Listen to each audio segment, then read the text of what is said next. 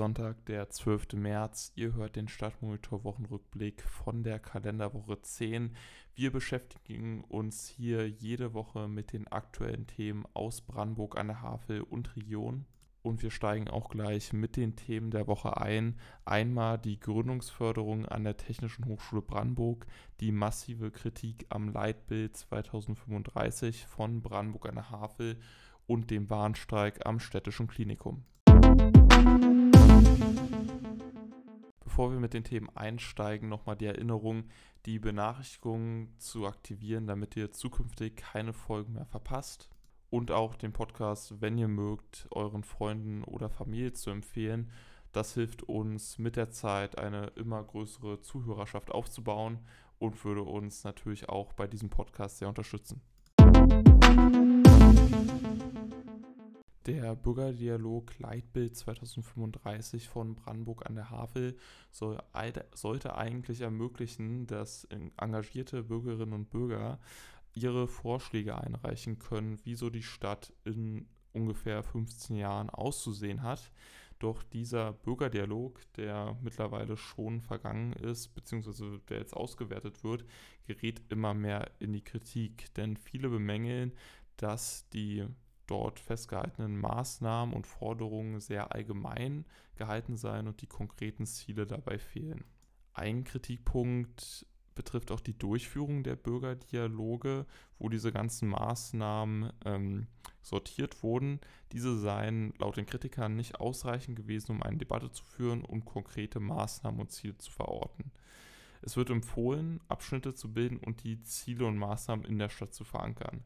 Weiterer Punkt ist, dass das Leitbild kaum Aussagen zum Umbau der Stadt mache und es dringend notwendig sei, im St Stadtraum nachzuverdichten, statt an den Rändern zu zerfasern. Also quasi, dass man mehr wirklich in der Innenstadt baut und halt nicht die ganzen Ränder sich ausbreiten, also dass die Stadt quasi immer breiter wird und sich ausdehnt. Auch komme der notwendige Umbau des öffentlichen Raums in Hinblick auf Klimawandel, neue Mobilität und heterogene Nutzergruppen zu kurz. Es werden auch Vorbilder genannt, an denen man sich hätte ein Beispiel nehmen können, beispielsweise das Leitbild Schwerin 2030 und ähm, das Leitbild von der Landeshauptstadt Potsdam. In beispielsweise dem Schweriner Leitbild sei es klar, konkret und übersichtlich und gäbe es auch so gegliederte Leitthemen nach Kultur oder Natur, Tradition, Moderne, Gesundheit und Erholung. Die Überschaubarkeit sei größer und auch das Bürgerengagement und die soziale, Veran die soziale Verantwortung lag mehr im Hintergrund, äh, mehr im Vordergrund natürlich. Also ich weiß nicht, wie es euch geht. An mir als eher jüngerer Mensch in Brandenburg ist tatsächlich dieser Bürgerdialog völlig vorbeigegangen. Es wurde aus meiner Sicht auch nicht viel dafür gemacht, dass die Stadt da auch junge Menschen äh, wirklich aktiv mit einbindet. Also eigentlich eher schade und eine verschenkte Möglichkeit, dort junge Leute auch zu engagieren. Auch in Anbetracht dessen, dass es eigentlich in der Stadt auch so viele junge Bewegungen gibt, die äh, was verändern wollen und die sich auch aktiv im Stadtbild engagieren. Schade, dass die bei diesen Bürgerdialogen nicht gewünscht sind sondern dann eher rausgehalten werden und nicht über die Kanäle, die auch junge Leute nutzen, wie Instagram oder Social Media, wo wir auch aktiv sind, äh, darauf aufmerksam gemacht werden und das dann wahrscheinlich eher per Mail oder irgendwie in alten Printmedien verbreitet wird.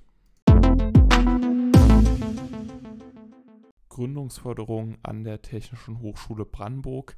Der Stifterverband für die deutsche Wissenschaft e.V. hat in seinem aktuellen Gründungsradar die THB für ihre vorbildliche Gründungsförderung gelobt.